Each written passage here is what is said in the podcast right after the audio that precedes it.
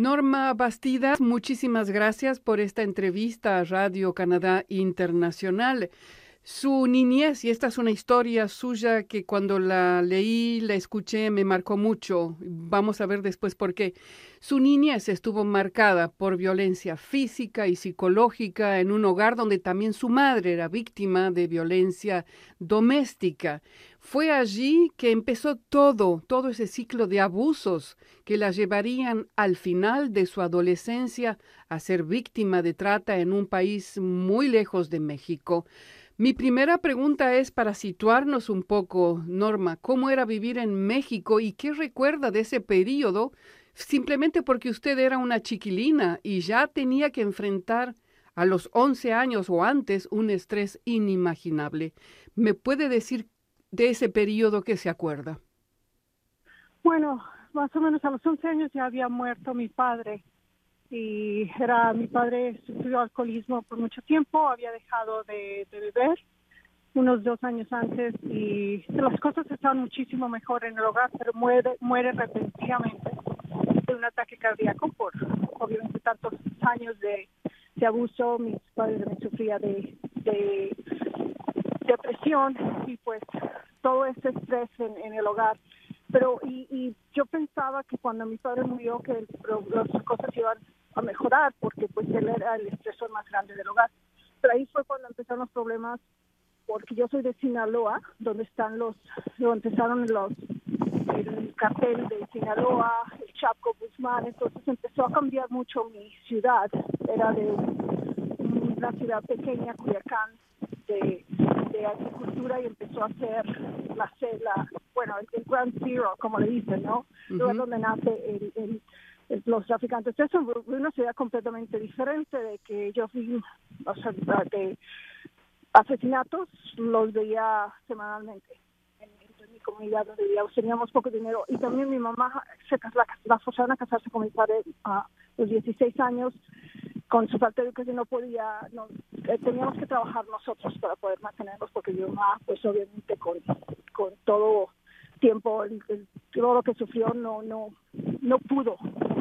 Eh, Norma, entonces usted está hablando de su niñez que creció en un contexto de violencia extremo, dado por las condiciones que usted está contando. Violencia de, de externa, pero también violencia interna. Así es, así es. Uh, sí, un padre alcohólico que muere, después tenemos que trabajar y pues uh, violencia sexual de de un miembro de la familia cercana, el padre de mi madre, porque pues como estábamos todos, este, cuando mi padre muere, empecé a pasar más tiempo con mis abuelos porque pues no teníamos dinero. Y ahí fue cuando me mandaban para allá porque no teníamos dinero suficiente para, éramos cinco hermanos. Entonces ahí es donde empieza la violencia sexual. Desde que muy, a muy temprana edad. Ah, también violencia de la comunidad porque crecí en Culiacán donde los donde empezaron el narcotráfico de Sinaloa. Entonces ahí era de, semanalmente ver asesinatos, balaceras. Ah, entonces fue algo que externo en mi comunidad, interno en, el hogar, o sea que no había manera de, de escapar. Lo que usted está diciendo realmente es una infancia totalmente inimaginable para una niñez, ¿no? Y que además, eh, bueno, esto, este es el inicio de una vida, a mi juicio, marcada que la siguió durante mucho tiempo en un contexto violento. Y usted casi adolescente, era todavía adolescente a los 19 años, se va de México a trabajar a otro país, Japón. ¿Cómo es esa historia? Bueno, a los 17 años yo me fui a la Ciudad de México a estudiar y fui secuestrada en la calle, así a pleno día y estaba visitando a mi hermano, estaba estudiando. Y ahí fue cuando empecé que dije, bueno, aquí es, México, tengo que escapar porque no importaba dónde estuviera, seguía uh, sufriendo violencia sexual. Uh, de ser raptada, ser secuestrada, ser violada, es, afortunadamente pude escapar a, la medianoche donde me tenían. Entonces ahí fue cuando empecé a hacer un plan, porque como te digo, lo que quería yo era ah, lo que cualquier ser humano se merece, ah, educación, seguridad, eh, oportunidades. Entonces ahí fue cuando escuché que alguien estaba ah, invitando a muchachas para para hacer edecanes y modelos en, Tokio. Y ahí fue cuando le dije a una amiga que me la presentara. Era una muchacha de, la, de nuestra comunidad que yo no conocía, pero que era amiga de una amiga de una amiga que estaban llevando para, para, para Tokio. Y yo tenía 19 años. Ahí fue cuando le dije que me incluyera, que yo también quería ir con ella. Y pues ahí fue cuando las tres semanas, ah, después de tomarnos unas fotos, nos dieron el pasaporte, nos llevaron a Tokio, a tres de nosotros.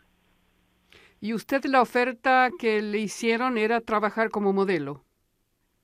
Modelo y edecán, que es algo que, bueno, es algo que, bueno, que es un edecán, ¿no? Entonces había yo sido edecán, uh, yo estaba modelando en, en, México, es lo que era mi profesional después de salir de, de, del grado 12, empecé a trabajar de modelo y edecán, que es ofreciendo productos, no sé, en las, hacían sí, como por ejemplo un edecán de un producto de la de, de, Coca-Cola o así que estás en las en las ferias o cosas así. Eso se llama, para mí era un edecán. Entonces era algo lo mismo, trabajar para, pues, este, mostrando productos. Sí. Eso era. digamos, usted fue allá para trabajar y para trabajar de manera honesta. ¿Y qué pasó cuando llegó a Japón? Sí.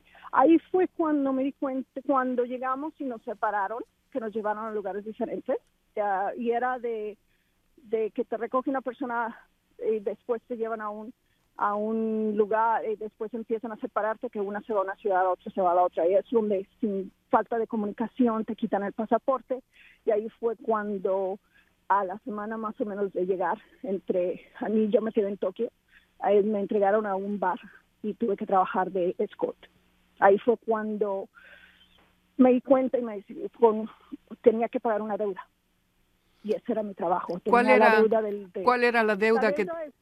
Bueno, me dijeron pues todo, todo, o sea, lo que es el boleto de avión, yo no tenía pasaporte, el pasaporte, la visa, el hospedaje, la comida, todo hasta desde que llegué todo que tenía una deuda grande y que sí, también a mí me han ofrecido que me iban a pagar, pero me dijeron que no me iban a pagar a menos que me tenía que quedar y trabajar. Es decir, esa es la manera de operar de, de, las organizaciones de, de, tratas. Sí, la verdad que en ese tiempo no lo conocía porque nos estamos hablando del 87. 86, 87. En ese tiempo no se conocía mucho. La trata yo pensaba que era de que te raptan, te encadenan y te ponen en un sótano y estás, ¿entiendes? En, un sótano y entran hombres a tu cuarto. Entonces ahora estamos hablando que yo no, yo no conocía mucho de la trata. Ah, después ya las Naciones Unidas al, 2000, al 2000 uh, una de que es es forzarte algo, no solamente físicamente, pero engañarte, enredarte y eso. Pero en ese tiempo yo no comprendí. Yo había, ah, de acuerdo a la ley, porque yo fui a la policía una vez que fui agredida. Estuve ahí por un tiempo, una vez fui agredida, fui a la policía y me dijeron, bueno, tú tienes un contrato con ellos y este pues no hay nada que a eso veniste a hacer. Entonces me regresaron. ¿Cuánto tiempo estuvo en Japón, Norma? Yo me quedé, aún después de, de, de que salí de eso, yo me quedé en Japón más o menos como unos seis años. Yo no pude regresar a mi comunidad. Traté de regresar una vez que me dieron mi pasaporte y pude regresar. a los, no sé, nueve, doce meses más o menos pude regresar y ya se había corrido la voz que yo me estaba prostituyendo, que no era cierto, que, pero y ahí fue cuando empezaron a quebrar vidrios. Eh, lo bueno es que yo había conocido, yo había, había una escuela cerca de, de, donde yo trabajaba que me dijeron que si me quería quedar legalmente que ellos me proporcionaban una visa de estudiante. Ahí fue cuando regresé a Japón porque sin oportunidades en, mi comunidad regresé y, pues con riesgo de, de, nuestra vida y también poner a mi familia porque eso es lo que hacen, te hacen, lo hacen imposible que regreses poner a mi familia en riesgo. Mi hermana tenía dos niñas pequeñas, entonces desde regresé a Japón y ya me quedé por otros cuatro años y medio como estudiante. Aprendí el japonés eh, perfectamente, pero tuve que dejar porque atentaron contra mi vida otra vez como a los cuatro años que estaba de estudiante. Es como, o sea, no escapas de eso tan fácilmente. Aún está, ya no estaba en eso, pero ahí fue cuando casi me asesinan, me desperté completamente desfigurada y golpeada y ahí fue cuando dije me tengo que ir porque esto no se acaba. Y usted además tenía ya problemas de alcohol en, en Japón para enfrentar, para enfrentar todo. sí, claro, porque son cosas que, que, bueno, te, como te digo, aunque yo no lo comprendía, yo sabía que había algo que me decía que eso, a eso yo no fui, eso no me merecía, pero pues, como te digo, cada, no tenía, no, no había leyes que me protegieran de una manera, entonces todavía seguí uh, fui violada otra vez en la calle y lo mismo la policía me dijo, bueno, trabajaste en un bar, ¿no? A lo mejor fuera, había sido un cliente que te conocía. Ahí fue cuando todas estas cosas, aunque le echaba ganas y se estaba estudiando, tenía muy buenas calificaciones, estaba casi por entrar a la universidad, esas son cosas que son conflictivas, porque digo yo... Totalmente, no, no. Totalmente, y además me doy cuenta con lo que me está diciendo Norma, que usted no solo tuvo que hacer frente a lo que significa ser víctima de trata, sino que también no podía regresar a su comunidad en México por los prejuicios que tenía esa comunidad hacia usted y su familia. Entonces había como una doble problemática que usted tenía que enfrentar. Y finalmente, en ese momento, usted decide venir a Canadá. ¿Por qué Canadá? Pues conocí a un canadiense, eh, eh, estaba saliendo con un canadiense que, y me casé porque pues era de, o sea, de seguir sufriendo dije, y llega un momento donde dices, yo no puedo sola. Y desafortunadamente eso sucede mucho, que una mujer viajando sola, abriéndose camino, es, es uh, agredida y sufre muchas consecuencias, pero una mujer casada no desafortunadamente. Eso es algo que no entiendo, pero fue algo que mi familia me dice, bueno, porque digo, yo estoy haciendo todo lo que me dicen, o sea, me he visto diferente, estoy trabajando en un trabajo honrado, estoy estudiando, todo, y aún así, entonces me dicen, mi modo, o sea, o sea, vas a tener que casarte si es algo que te va, porque es la vulnerabilidad, ¿no? Entonces yo conocí a un canadiense y me casé en Tokio y me casé y me fui para a vivir a Canadá. Eso fue en Vancouver. ¿Qué significó para usted empezar una vida en Canadá? Muy diferente. Las leyes uh, no, este, no fui, fue poner como un, como un también un espacio no solamente mental pero físico. Me pude crear la gente no sabía de mi pasado entonces no no había manera de que de que me criticaran o pero aún así las leyes canadienses fueron diferentes. Aunque yo me me separé y me divorcié muy rápido me quedé soltera con dos niños pequeños las oportunidades se me ofrecieron. Ahí sí puede regresar a estudiar Uh, sí hubo, ah, como te digo, no es un mundo 100% perfecto para una mujer uh, que es una madre soltera, pero a comparación del mundo que venía muy, muy diferente, pude este, pedir, me dieron una línea de crédito para estudiante, pues regresé a la escuela, terminé la universidad en, en, en um, administración de empresas y empecé a trabajar entonces fue algo muy, muy diferente de, ser una madre soltera con vulnerabilidades, pero me, se me dieron las, oportunidades, este, las oportunidades que, que para poder salir adelante. Muy diferente. En lugar de explotarme, me ayudaron a salir de esa vulnerabilidad. Norma, ¿cómo fue increíble? Sí, ¿cómo fue que usted en un momento dado empezó a hablar de lo que había vivido? ¿Fue antes o después de convertirse en una campeona en carreras y en, que es parte de la otra historia? Fue después. Yo cuando estuve ya trabajando, me empecé una carrera, me gradué, empecé a trabajar y ganar muy buen dinero. Estaba esperando una promoción para directora de mercadotecnia cuando mi hijo de 11 años empezó a perder la vista. Empezó a quedarse ciego. Ahí fue cuando perdí mi empleo y, y, empezar de cero. Y ahí fue cuando todo se me vino encima. Dije yo, esto no se queda por ignorarlo, no se elimina. Ahí me di cuenta también de la de, de la vulnerabilidad de mi hijo, madre soltera, con un hijo de 11 años, con una discapacidad, entonces dije, la historia se repite, porque yo tenía 11 años y dije, no, yo no voy a, hundirme, no me voy a esconder y esto lo voy a hablar, lo voy a enfrentar este, para que cambien, por, porque la ironía de, de, ser madre soltera con un hijo de 11 años que me necesitaba, ahí fue cuando empecé a correr porque pues necesitaba ya, el alcohol ya no era opción. Esconderme detrás de una, de, una botella de alcohol a las 3 de la mañana no era opción tenía una, necesitaba estar presente para poder ayudar a mi hijo. Ahí fue cuando empecé a correr, o sea, esas cosas de que uno tiene miedo, se te todo, había un miedo mayor que era para mí para decir por primera vez, yo he sufrido violencia sexual, uh, interfamiliar, también uh, trata de personas. Ahí fue cuando correr a las 3 de la mañana o correr un maratón aún que nunca había corrido, ya esos miedos ya no existían. Usted participó en una carrera, estuve leyendo eso, en Canadá que se llamaba, se llama la carrera de la muerte. De, ¿En qué consiste esa carrera? Sí, la carrera de la muerte fue después de empezar a correr. Yo tenía como ocho meses solamente corriendo, corrí mi primer, primer um, medio maratón, mi primer maratón y cualificar para Boston. Ahí fue cuando dije, o sea, yo necesito estar, esto lo necesito para mi bienestar emocional y empecé a buscar carreras que estuvieran en Canadá porque no tenía mucho dinero. Yo en ese tiempo estaba viviendo en Alberta, en Calgary.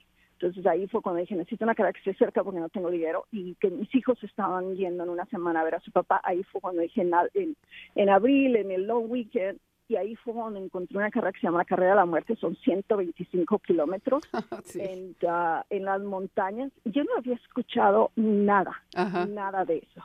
Entonces ahí fue cuando dije, y hablé por teléfono, me dijeron, se acaba, alguien se acaba de, salir de la carrera, si quieres te lo damos. Ahí fue cuando me inscribí. Tenía solamente menos de ocho meses corriendo. Ahí fue cuando dije, bueno, esto lo voy a hacer para, para, para en honor a mi hijo, ¿no? Porque estaba enfrentando su, su, su ceguera inminente de una manera con muchísima dignidad y pues, pues, te lo juro que fue la cosa, nunca he estado con más dolor, no lo terminé.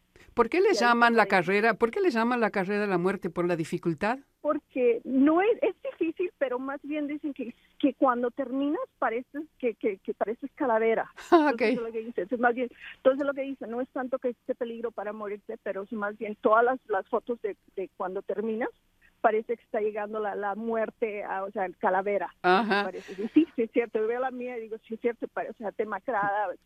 Es, es bastante... Estamos hablando de bastante difícil. Difícil. Son, tienes 24 horas para, para terminarla y ah, también estás cruzando montañas. Norma, en el 2012 usted eh, hizo una, una caminata, una carrera que la llevó de Vancouver a Mazatlán que fue en esa, en esa, en esa marcha, carrera que usted hizo donde habló de violencia sexual. Eh, ¿Me puede explicar qué pasó en ese momento en, entre Vancouver a Mazatlán? Bueno, lo que sucedió es que dije, bueno, ya mi hijo ya estaba grande, ya tenía sus 18 años, él podía enfrentar sus problemas. Ahí fue cuando ya tenía una plataforma. Hice un documental con Oprah Winfrey que se llama que se llama uh, de con Cristina Mampour, Hillary Clinton, se llama Madres Extraordinarias. En una plataforma pública, vaya. Ahí fue cuando le dije a mi hermana, bueno, esto es algo que lo tengo que aprovechar, enfrentar también, que mis premios por, por hacer lo posible por, por mis hijos no es algo que es algo fácil le dije pero hablar lo que ha sucedido en lo que lo que sucedió eso es muy difícil le digo le digo pero mentalmente para mí regresar a, a, a, donde empezó a México es mucho más fácil que le digo es más fácil que corra hasta hasta Mazatlán hasta donde nacimos que yo enfrentar emocionalmente lo que hicimos. Y le digo sabes qué eso voy a hacer. Y eso lo fue lo que hice. Salí de mi salí de mi casa con una mochila de Vancouver donde estaba viviendo y llegué hasta Mazatlán corriendo sin, sin apoyo. En México me ofreció apoyo, ayuda eh, desde que entré la frontera por, por seguridad, porque pues muchas veces uh, México necesita historias buenas. Hay tantas historias malas que dijeron no queremos que te pase nada porque esta es una de las pocas historias buenas que, que no es que existan, pero que la, la prensa esté hablando de algo positivo. Entonces ahí fue cuando ellos me, me ofrecieron ayuda. ¿Cuánto tiempo les llevó de Vancouver a Mazatlán? 78 días, más ah, o menos corriendo entre 80 kilómetros y 90 kilómetros al día más o menos. Su hijo, que corría el riesgo de quedar ciego, Norma, recibió mucha ayuda del CNB, que es el Instituto Canadiense de los Ciegos. Aparte de eso, le permitió a usted también moverse con mayor facilidad porque había perdido su trabajo y todo eso. Ahora, usted en estos momentos ya es más que más que ser una persona conocida solo por sus hazañas, que está haciendo batió récord Guinness, es una triatleta, también es una activista, es decir, usted lo que vivió la llevó a partir del momento en que decidió hablar, es una persona que está marchando, corriendo en nombre de las mujeres y niñas indígenas desaparecidas que sufren violencia tanto en México como aquí en Canadá. Cuénteme un poco de eso porque me interesa muchísimo ese activismo que está haciendo. Sí, bueno, ese, es mi proyecto porque es, para mí es algo que, que todo está conectado, ¿no? Porque a la gente le gusta hablar de un tipo de violencia, pero no, pero todo está interconectado y estamos hablando que yo cuando fui secuestrada en los 17 años a la Ciudad de México, eh, si fue por, no sé, por suerte que escapé y que, que mi familia supo lo que sucedió porque yo escapé y regresé a mi casa para decir, no me, no me fui con un novio. A mí me, me secuestraron, que es lo, lo que dicen todas las familias, pero desafortunadamente si es un tipo de, de, de de, ¿cómo se llama?, de grupo, que si es mujer, especialmente si es mujer indígena, que te, que le dicen a la familia que a lo mejor se fueron con un novio y por eso que no, que, que, no está, que no las encuentra. Entonces dije yo, qué afortunada que mi familia, que mi familia supo lo que sucedió porque pude escapar y regresar a mi casa, que no todas las familias tienen eh, ese, esa bendición, pero también el paralelo de que haber sobrevivido de eso no sucedió que mi vida fue un sueño después de eso. Aún así, de haber pasado por todo eso, de haber sobrevivido, aún así fui empujada a oportunidades mucho más peligrosas porque la porque sobrevivir significa pasar más explotación y eso no es algo para mí que que, que, que, que no que no lo sienta personalmente porque sí sobreviví pero también tuve que pasar muchísimo más humillaciones muchísimo más violencia para poder tener una vida con dignidad ah, y por eso estoy haciendo voy a ir al Ártico a hacer una carrera de que son 430 millas, que es simbólico de, la, que se es el Highway of Tears, que es de, que está en, British Columbia. Entonces, después de terminar los cuatro, que son más o menos 450, mil, 450 millas, entonces yo voy a, después de terminar la carrera, los 430, voy a agregarle más, 20 millas más para hacerlo simbólico, de que todavía ya siempre de que se de, de, investigar. Esa es una carrera en el Ártico, ¿no? en el Ártico. Y que es ahora el 2 de febrero. Es el 3 de febrero. El 3 de febrero, sí. Así es, entonces así también, sea, también hay algo, una parte de mí que me hace sentir que, bueno, digo yo, porque para sobrevivir muchas veces me acobardé, o sea, no es, porque yo no entiendo que es, y a veces me siento cobarde por haber suplicado, por haber que eso, o sea, yo entiendo que es algo que lo hice para sobrevivir, pero muchas veces me siento cobarde no haber luchado hasta el final porque muchas veces a lo que lo que sigue no es vida tampoco. Es que normal. tengo que hacer tengo eh que hacerlo algo lo más lo, lo lo de más fortaleza que puedo es enfrentar una carrera en el Ártico.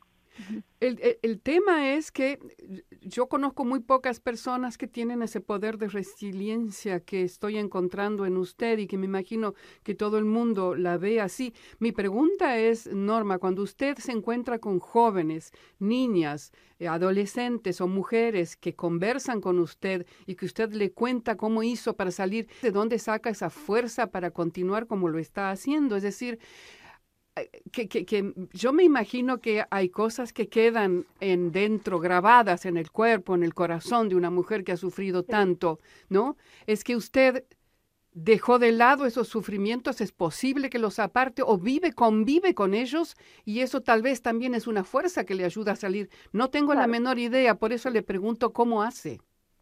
Sí, sí vives con él. Y es las, las conversaciones que tengo con, con muchas adolescentes, muchas eh, sobrevivientes, es de que el momento donde yo dejé de esperar que esto, que, que de esperar que, que, que no fuera parte de mí, porque siempre va a ser parte de mí. El momento donde, porque estás, puedes estar normal y de repente algo sucede en el que te lleva al pasado otra vez. Entonces el momento donde acepté que eso siempre va a ser parte de mí, ahí fue cuando lo acepté y dije, bueno, va a ser parte de mí, pero, pero, pero no dejar que me quitaran más de lo que ya me habían quitado. Ofrecerles un segundo más de lo que ya estaba sufriendo es algo que dije yo, no, va a ser parte de mí, pero lo voy a sobrepasar. Así sean 20 mil por, por el resto de mi vida, cada vez que venga, tratarme bien, hacer lo que tengo que hacer, que muchas veces es en lugar de torturarme porque me está sucediendo, hacer lo que, ofrecerme la ayuda que no se me ofreció, tratarme bien, y no sé lo que, lo que sea, meditación, naturaleza, muchas veces eh, lo que sea, escribir, música, lo que, lo que funcione para eso, pero no, no dejarme rendir, el solo saber que, les, que no les ofrezco ni un segundo más a personas que me hicieron daño, eso es algo que me da fuerza. Para terminar ya casi, Norma, usted habla mucho de un récord que hizo, que en el 2009 fue, corrió esta carrera 777, eh, carrera por la vista, y que eso tiene un significado muy particular para usted. Explíquenos por qué. Así es, fue cuando, bueno, mi hijo cuando fue diagnosticado que tiene distrofia de conos y bastones, que se llama el Conrad Dystrophy, ahí fue cuando estaba ahí sentado, él le dijo el doctor que pues era mala suerte. Cuando le digo, ¿por qué está perdiendo la vista? Me dice, es mala suerte, tu ex esposo y tú tienen el mismo gen defectivo. Eso es algo que a mí me hirió muchísimo como madre porque dije, mi hijo lo escuchó, mi hijo escuchó que su, su, vida es un producto de mala suerte. dije, yo no, voy a vamos a celebrarlo porque no sabemos lo que él nos viene a enseñar. Entonces hice la carrera, el número de la suerte es el 7 y ahí fue cuando hice 7 ultras, 7 continentes en 7 meses.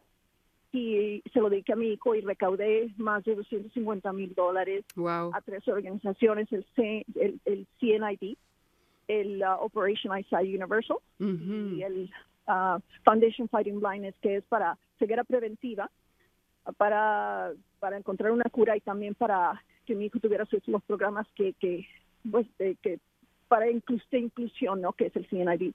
Y ahí fue cuando hice el récord y para en honor a mi hijo. decirle no. ¿Cómo se llama? ¿Cómo se llama su hijo, Norma? ¿Cómo se llama su hijo? Se llama Carl, Carl Christie, y va, ahorita mi hijo es el primero en la historia de Emily Carr, de, de artista visual, que va, que asiste a la escuela con un perro guía. Ah, caramba. ¿A dónde eso? ¿A dónde? Está en Emily Carr, en Vancouver. En Vancouver. Visuales Ah, pero increíble. Y Norma, usted tiene otro hijo. ¿Cómo se llama y cuántos años tiene? Hans tiene 21 años. Hans Christie también está ahorita en Nueva York en la Universidad de Parsons.